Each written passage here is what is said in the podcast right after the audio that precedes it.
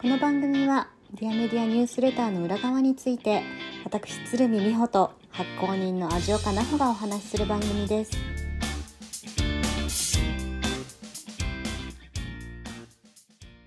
こんにちは美穂ですこんにちは、味岡です。さて今日取り上げるニュースレターは、はいヒップなハープというはい。ニュースレターです、はい。ヒップ。えっ、と 私はこの「ヒップなハープ」というタイトル読んでですねさぞかしさ美しいヒヒップだ。ップが出てくるんだろうなと思って読んだら本当に美しいヒップだったんでもうそりゃヒップだなと思って読んでそれを感想を奈穂さんに直接伝えたら すごいそこじゃないって 素晴らしいヒップでしたっていう。いや、そこじゃない。そそのヒップじゃないみたいな。え？って言ってああ違う。の？みたいなクールな。でもどう見ても美しいヒップでしたみたいな。そう美しいヒップの方だけれどもここで使ってるヒップってまあクールなとかかっこいいとか生かしたみたいな意味ですね。びっくりしたマジで。だから奈穂さんにはその想定は全くなかったってことでなすよね。かったなかった。いや私はちょっとでも かけてると思ったんですよ。かけてもしてなかった。あ、うん、かけてはない、かけては。で、だってさ、ヒップなハープってさ、ちょっと意味わかんなくない？いやは、そうだからちょっと意味わかんないけど、ヒップの形をしたハープみたいな。うーんまあでもなヒップだって美しいヒップがそこにあるから。まあ、そうだね。そこにあるから。でも思い込みってすごくないですか？もうヒップだと思って見てるから私の知ってるお桃の形の。桃の形のね。そう。だからもうそのニュースレターにしか見えてないんです私には。そっか。もういやも大ちろんね中身は面白いんですけど。大爆笑だったんだけど、あのメッセージ来た時に。そうだったんですか？わざわざインスタにヒップを見に行ったのかと思って。いやそうですよ。インスタ見に行ったらまあ過去遡るとまあ美しいヒまあップがまた出てくるわけで。もう今さここ何分？数分の間にヒップって何回言ったかね 今ずっとお尻の話しかしてないので そろそろ本題に入りましょう。そうしましょう。はい、はい。じゃあそしたらえっとニュースのサマリーを教えてください。はい。えーっとですねこれはあのグラミー賞のあたりのあれうんうん。5月 ,5 月ぐらいかな？のあの記事なんですけど、えーっとマディソン・キャリーさんというあの黒人の若い女性のハープ奏者ハープを演奏する方の,、あの記事ですね。で、えー、とこの方がですねものすごいスタイリッシュに、まあ、見た目もあのおしゃれだし、うんうん。でこのあの背景とかこれこれ自宅らしいんだけどサンフランシスコの。えこれ自宅なんですか？そうあの緑がいっぱいのこう、ねえなんかねいいいいスタジオっぽい感じのスタジオでで自宅らしい光が差し込そうんで。そうそうそう自宅なんですってよ。でへえまあその背景とかもすごい素敵だしでご本人も美しいから美しい上にこうミニスカートとかでハープをそう弾くから、でその音楽もすごい良くてあの、最何ポップミュージックをハープで弾いたりとかっていうのもしてるんですよね。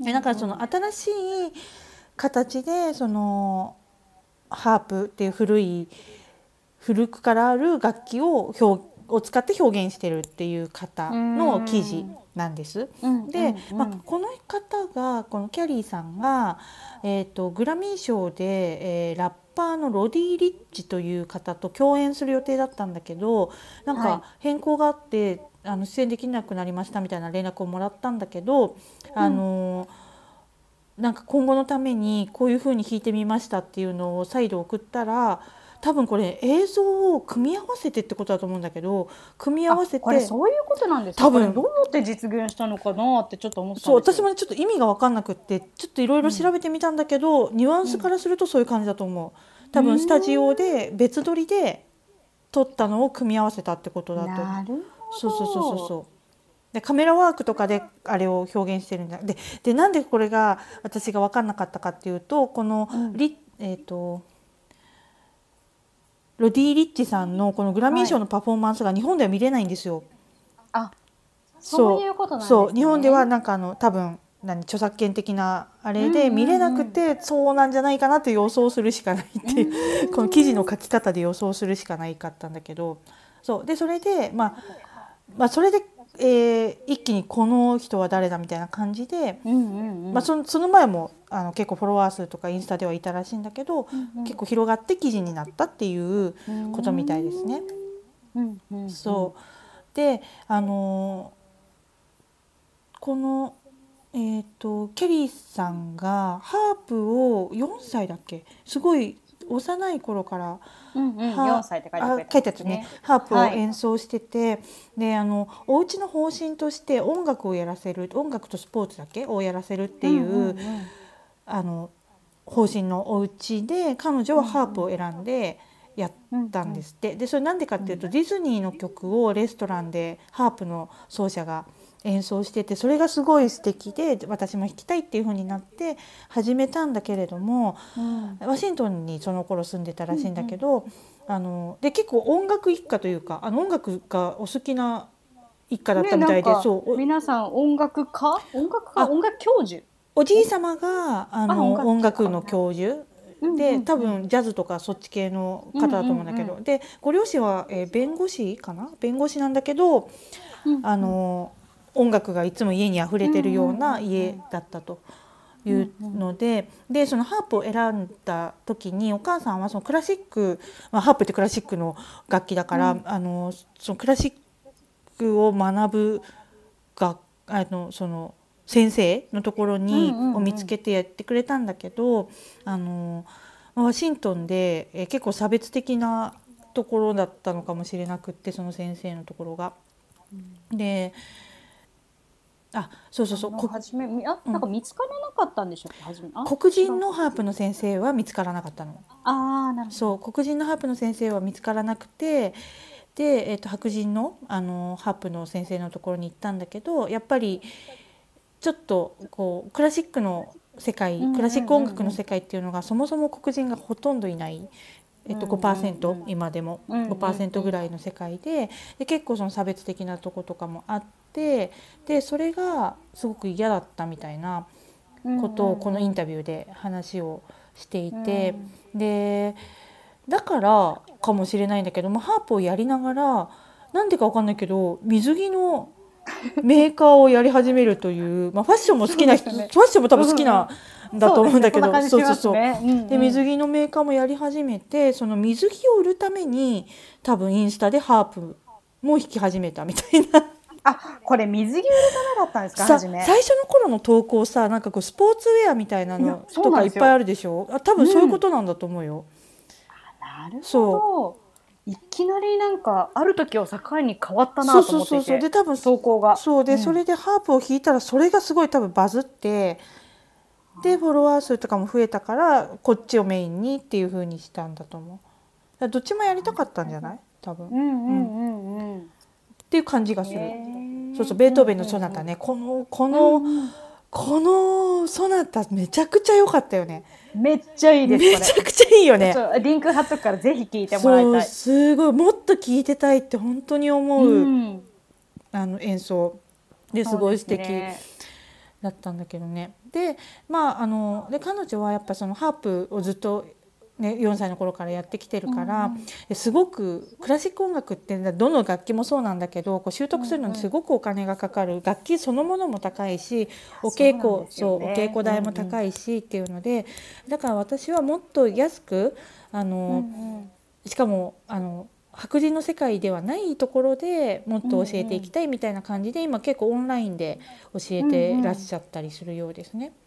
いや素敵。うん、本当素敵。うんうん。でまあ私このニュースレターで言いたかった、まあ、日本でもねほんそうそうそう三味線とか和太鼓とかっていう古来のあの昔からある楽器を使って現代風にアレンジしてっていうアーティストの方いっぱい出てきてるんだけどあのやっぱね私ねこの何が言いたかったかってこう時代が変遷してるよってことが言いたかったのね。うーん。なんか本当にこの2020年以降、コロナ以降すごい思うんだけどなんかその前ってさ一番最初その産業革命の頃から始まったその競争の世界競争の時代っていうのがうんうんうん。すごく長く続いてて、で資本主義が世間あ世の中をあのいすなんていうの一変して変えてうんうん。でその競争の世界で同じパイをみんなで取り合うみたいな勝つ負けるの世界だよね。っていうところからインターネットが生まれることによってそれがシェアの世界にシェアの時代になっていったなと思うんですよ。でそれがまあ1970年とか80年ぐらいから徐々にこのシェアするっていうあの国境を越えてシェアをするっていう時代になってってでこのコロナとか、まあ、それそれのちょっと前からもやっぱその気配はあったんだけどこうソーシャルメディアが普及してきた段階で、あのクリエーションの時代になったなと思うんですよね。作り出していく時代。うんえうんだうん。あのコラボがしやすくなったとかそのもちろん競争とか競争の時ってさ私だけが勝てばいいでしょ？うでそこからあのシェアの時代っていうのは私が持ってるものを分け与えますよっていう時代、またはそれを送る方はずっと送るし受け取る方はずっと受け取るって結構二分の世界だったんだよね、受け取る人と送る人っていうのがシェアの時代だったとしても。だけど今その YouTube とか TikTok とか本当にそうなんだけどみんなが情報発信をするようになっていって、でこのクリエイターって呼ばれてるじゃんなぜかみんな。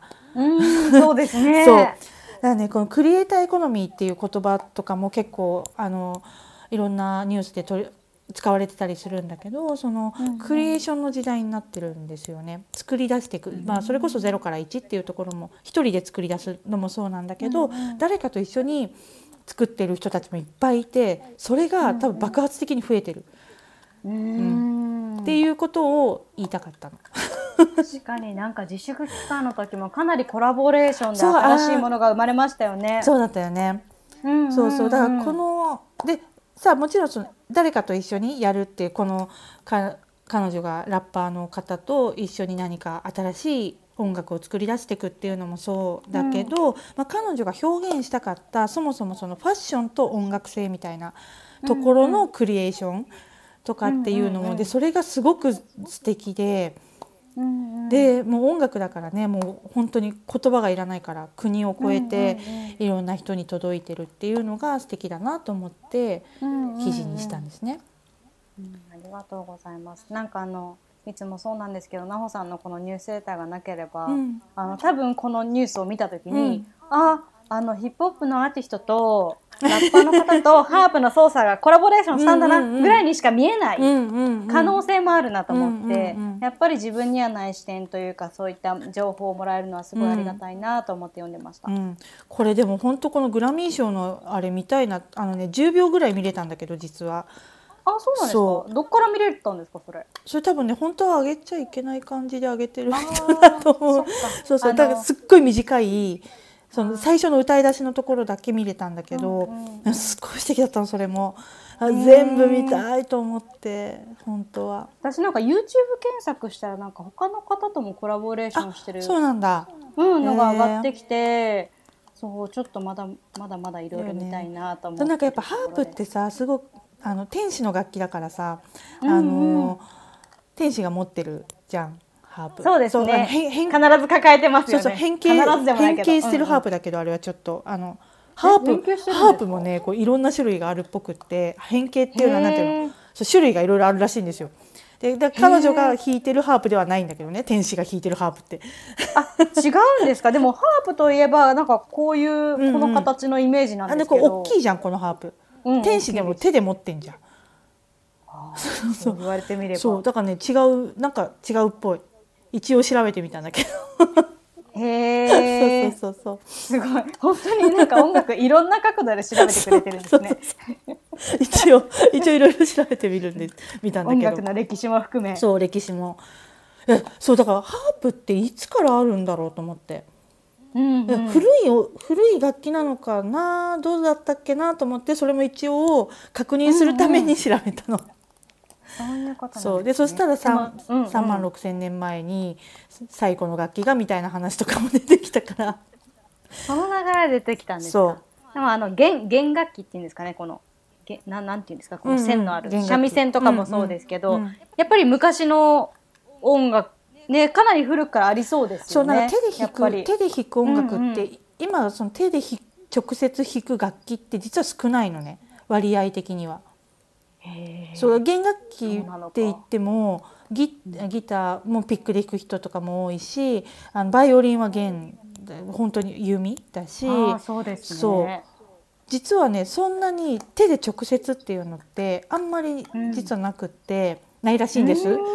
そうそうそう。ちょっと割合までは調べられなかったけど少ないって書いてあった、うある記事によれば少ないと書いてありました。確かに三味線とかもなんかピッピッそうそうクみたいつけてますよね。ななんていうんだかわかんないけどバチ？バチかな、うん。うん、ああ。そうそうとか。であるしそうなんですよ。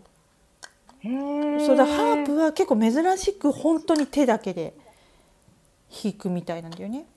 へえ。そうなのか。面白い。面白いよね。そういう歴史も辿ってみたらめちゃくちゃ面白そうですね。うんてかニュースレター書くのなんかすっごい時間かかるそうですね。だから調べ出したら。だからいつも時間かかる。私調べるのにも時間かかるからさ。いちいち読み込むからさそれを。えでもねそれがね知らない情報ばっかりなんでいつもありがたいなと思って。いやいや。もうオタクでしかないよね本当に。ただの。そうじゃなかったらこのニュースレターはあの絶対できないなって本当にいつも思います。うん。これね実は私このキャリーさんのこと知ったのはあのはい。私の大好きなニューヨーク・タイムズの記事だったんですよ。あでそうなんですそう。かでもこれニューヨークタイムズローリングストーン。記事ですかローリングストーン。ね。そう。ですよね。でニューヨーク・タイムズって存在を知ってて、うん。でその時はなんかあのーその新しい形のそういうハープ奏者みたいな3人ぐらい取り上げられてて、そのだからジャズとしっかりコラボしないハープ奏者と方とかいてでもそその記事の文脈がこうやっぱ黒人差別みたいなあのそっちの文脈だったんだよね。そう。だからだからその何パーセントみたいな話とかさ、えっとオーケストラの中で5%しかいないみたいなのとかも、そうそっちの方にも書かれたりとかしてて、へうんうん、でもさ確かにさそんなこと言ったら三味線の奏者なんてさほぼ日本人じゃんきっと。別にさあの差別とかではなないけどな、うんうん。とかではもちろん全然ないけどさ、うんうん。なんか民族音楽っていうかその歴史的にうん。それを弾いてる人たちが多かったからみたいなさののとかはまああるからねきっとね。うん、なんか別に差別っていうあれではないんでしょうねっていうのもありますよね。うんまあでもクラシック系のクラシック音楽とかクラシックバレエとかっていうあの世界はあるよやっぱ差別めちゃくちゃあるよあなるほど。すごくあると思う、うん、ねやっぱり本当に日本にいるとそのあたりが疎いというか。そうだねうん。毎日見るからねこう差別系のニュースうーん。むしろ増えてますか？増えてるわけじゃないかそうい。ううん、増えてはない。一定数ずっとある一。定数必ずある、うん。うん、なんか私ちょっと見過ぎててなんか、あのもうあえて取り上げないみたいな風にちょっとなっちゃうよね。あそうなんですね。ん。だってそんなに。こんなにひどいっていうことしか書いてないからさ。うん、だからまあその本当に毎日生活してる中ではきっとそうやってこうねどんどん啓蒙していかないといけないんだと思うんだけど論調が一緒だからさこう。うん。なんかそれこそ BLM 運動みたいなぐらいの大きな,、そううん動きにななるとまたそれ話違うんだけど、うん毎日あるものだとちょっとね同じ論調だなって思う。うん。あとあのぜひこれインスタグラムのアカウントをですね、貼り付けておくのでぜひね。聞いていただきたいですね。美穂ちゃん朝から癒されたって言ってたもんね。そうなんですよ。ね。そう、ん。あとヒップにもね。ヒップ。そう美しいよいやね。そうあのハープって横の姿が映るのでその曲線美がね素晴らしいんですよ。姿勢とね、はい。この衣装とね、そうなんですよ。体とね、すべてが美しいね。うん、でも本当すべてあのあの空気も含めてそうこの彼女のハープですよね。そう本当にそう思う。うんうんうん。そうそうそう。本当に素敵。すだからごい彼女らしいエッセンス、うんさんのあね言葉を借りると彼女らしいエッセンスを、がすごい含まれてるなと思って。ね、うんそう思あのでもなんかインスタだと結構短いやつもあって、あもっと聞かせう。てみたいな。ねねそうそうもっと聞きたくなるよね。そうそう本当にそう思うんちょっとじゃあこれ撮り終わったらもう一回。そうねそうね。はいはい。じゃあ今日はこんなところにしましょう。はい、それではまた。はい、ではまた。